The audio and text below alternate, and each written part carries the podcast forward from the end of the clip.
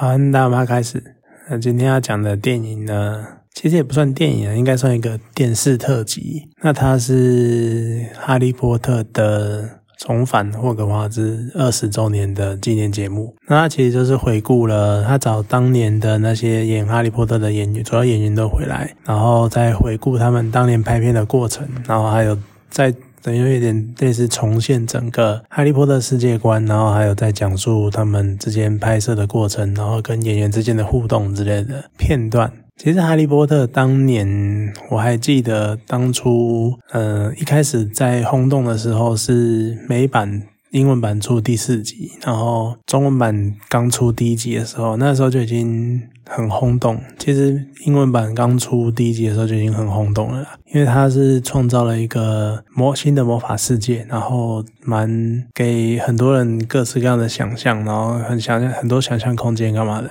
而且我觉得像这一点在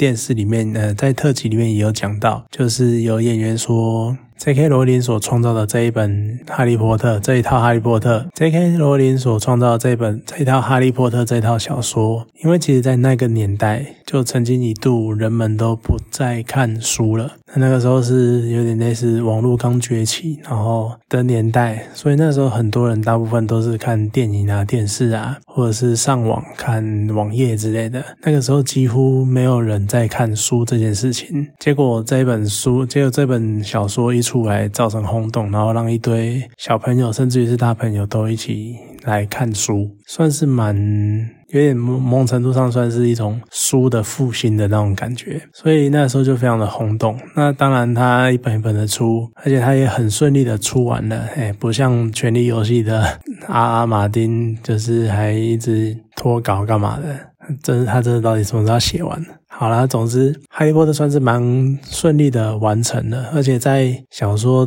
的进行的过程中，他同时也开始开拍电影版。那电影版找来了很多，而且尤其电影版特别的就是他找来了一批很小的小朋友，他们那当年大概才，因为一开始才十一岁，就是符合电影中主人翁的那个年龄。然后从十一岁一路拍拍拍，跟着电影的剧情一起一起成长。所以这部电影有趣的地方就在于，他拍了跟他跟小说一样的进度，就是一本拍一集，所以他拍了八集。那整部电影的系列呢，大概花了十年的时间。所以这些演员其实他们从一开从第一集就开始参演的演员，他们其实拍了十年。那在这十年之内，他们就一直。扮演着这个角色，然后一直跟随着小说还有整个故事在成长，而且他们也自己真正的去经历那一个成长的过程。因为书中的主角哈利波特，他跟他的好朋友们其实都是从十一岁的少年，然后慢慢的成长到。成为十七、十八岁的青少年，甚至于是所谓的成人，以在这个过程中也有很多事件的发生，然后让他们真正的成长，还有心态变得成熟这个样子。所以其实这算是蛮特别的，因为你就是感觉好像你在看着，你一方面在看着这个魔法世界的构筑跟它的完结、建立跟完结，另外一方面你又好像在看一群少年的少年少女的成长史的那种感觉。算是蛮特别的。那整个《哈利波特》的特辑，其实有一些人一开我一开始在看的时候，有一些人会有点诟病，因为在讲说为什么没有找 J.K. 罗琳来，呃，应该说没有访问 J.K. 罗琳。可其实我觉得，首先呢，先一个预防针就是，毕竟它是一个电影版，虽然说是原，虽然说 J.K. 罗琳是原著，可它是电影版，所以。难免有一点点分别，那再加上其实他并不是完全没有找 J.K. 罗琳，他在一开始第一集的时候，在讲述选角的过程有出来。然后还有后来最后的时候也有再出来一下子，好，但是也不能说片商没有一点顾虑，因为之前 J.K. 罗琳的一些争议，所以我觉得算是无可厚非吧，因为毕竟他们拍这个东西出来就是要说出来就是要赚钱，或是要再炒一波怀旧的怀怀旧的那个心情这样子，所以你这个时候搞出一个争议的性的话题，反而会让整个庆祝活动或者怎样的失焦，虽然说。大家也知道，就是你这么轰动的一个系列，结果你居然没有找原作者来访问，这是一个很奇怪的事情。可是我觉得可能也没有办法吧，这就是大人的世界，对商业考量，一切以钱为主这样子。那当然，整个哈利波特的世界算是蛮特别的。虽然说我对于电影构筑的世界观多多少少有一点点觉得觉得遗憾，因为它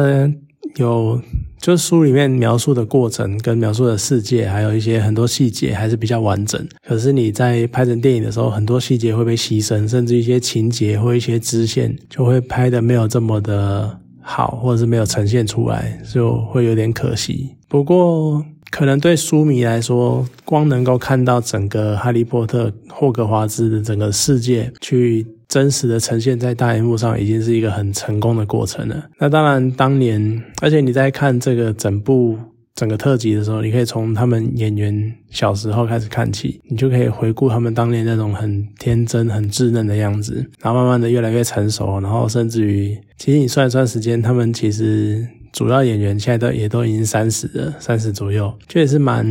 令人。然后你再看他们现在样子，你就会觉得有点，真的是岁月会时光，岁月时光历练，真的会改变一个人很多。那当然，主要角色群，荣恩好像已经没有什么在活动了。艾玛华森他当然就是很很还是很活跃了，他之前也拍了很多电影，而且他现在还在继续走演艺这条路，而且他之前也。身为女性，然后发为女权发生了很多，讲了很多事情。那至于演哈利波特的丹尼尔呢？嗯，他就比较。我觉得他心路没有那么顺遂，因为他拍了很多比较特别或比较奇怪的电影，就比较不符合。就他可能想要再回到主流市场之类的吧，可是他的片后来拍的片都没有很卖座，感觉上没有走出哈利波特这一个角色的阴影，我觉得算是稍微有点可惜的地方。那当然还有很多其他的角色，像奈威，一开始大家都觉得他是一个傻傻憨憨的小孩，可是结果他后来发现他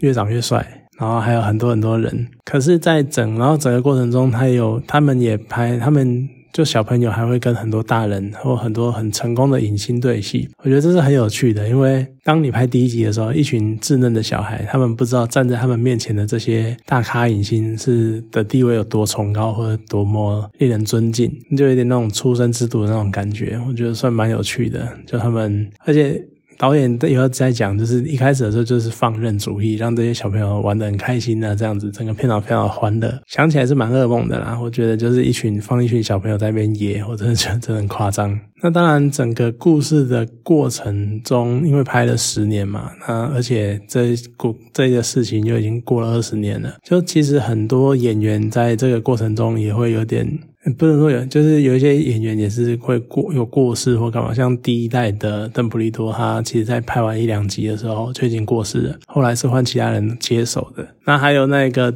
最悲情的角色史内普，他其实演员也是在二零一六年的时候就过世。其实我真的蛮喜欢史内普这个角色，因为他到最后最后的最后就有点类似大洗白，然后完全的把自己就是他是铺的最完整，而且最。深，然后埋的最深，而且最黑暗啊，最压抑的一个梗。然后真的是你看的时候，因为你前面，而且尤其是你还要再搭配前面六集那种负面的情绪，就因为他一开始史内普就一直盯着哈利波特嘛，然后看着看他们不爽，然后一直找他们麻烦，那就觉得这个人怎么那么坏，这大人怎么那么小心眼。可是你慢慢的，然后铺成了六季，甚至于他还杀了邓布利多，然后结果在第七集整个。翻过来翻转，然后你发现他的真正的目的，然后还有他卧底，然后整个所有的过程，而且重点在于他有多么痴情。我真的觉得这个真的是他应该是我觉得。电影史上，或者是或者说或者说文学史上洗白洗的最成功的一个角色，他真的是黑到一个谷底，然后直接洗到变超级白，我真的觉得非常的厉害。那所以我很喜欢史内普这个角色。那当然，其他的人也是你可以看得出来那种小时候菜菜嫩嫩的样子，然后到演完。八演完八集的时候，那种稍微成熟步入青年的感觉，然后再到现在已经有点中有点壮年的那种样子，那个感觉跟氛围都很不一样。其实有点特别，因为像他们一直在强调的，你其实你在看电影的时候，可能你就只是觉得这就是八集电影的故事，而且然后可是你。仔细去想整个电影系列，发现他们其实拍了十年。那在这十年之中，成长的过程跟心态的转变，其实很差别差很大的。尤其再加上另外一个常青的系列，就是漫威嘛。漫威从钢铁人到终局之战，其实也是大概十年左右。十年、十一年，可是因为他们一开始都已经是成人了，所以虽然说他们还是一个很蛮连续的系列，可是你就会觉得说，他们从从一开始到现在好像都没有什么特别的变化，大你就会比较会觉得说，他们真的是在就诠释这个角色的变化。可是你哈利波特，你尤其是看了特辑之后，你真的会认真的觉得，他们真的是从小朋友然后成长到。青年的那种感觉，就你真的是除了电影角色的成长，你还看着这个演员的成长，我觉得算是蛮有趣的。尤其是那种演技的进步跟转变，像一开始第一集的时候，可能都还是导演叫你笑，你要跟着笑那种感觉。然后到后来，他们已经可以自己去讨论这部戏该怎么演啊，然后这部这个小角色情绪应该怎么样挥发挥霍诠释这样子，我觉得算是蛮有趣的。那当然看完了这个。特辑其实是蛮令人怀念的，尤其他回顾了很多时刻。就再怎么说，也许很多人对于电影版的印象可能有褒有贬，但是不可或缺，或者是你没有办法反驳的，就是它其实真的是继《魔戒》之后一个非常重要的科幻电影的经典作品。所以这个特辑其实有你对《哈利波特》系列有爱，你可以去看一下，或者是你真的把整个系列看完了，把这八集看完了之后，你也可以去看一下，看一下这些在幕后的故事，然后在演员的故事，还有导演他。因为每两大概每两三集就会换一个导演，每个导演他们各自对于角色的诠释跟故事的诠释的方式的差异，你带着这些想法去看完这个特辑，然后你可能有空的话再回去看八部曲，你可能会有更深或更不一样的感感想，也不一定。好了，那今天这一个特辑就讲到这边，好，谢谢大家。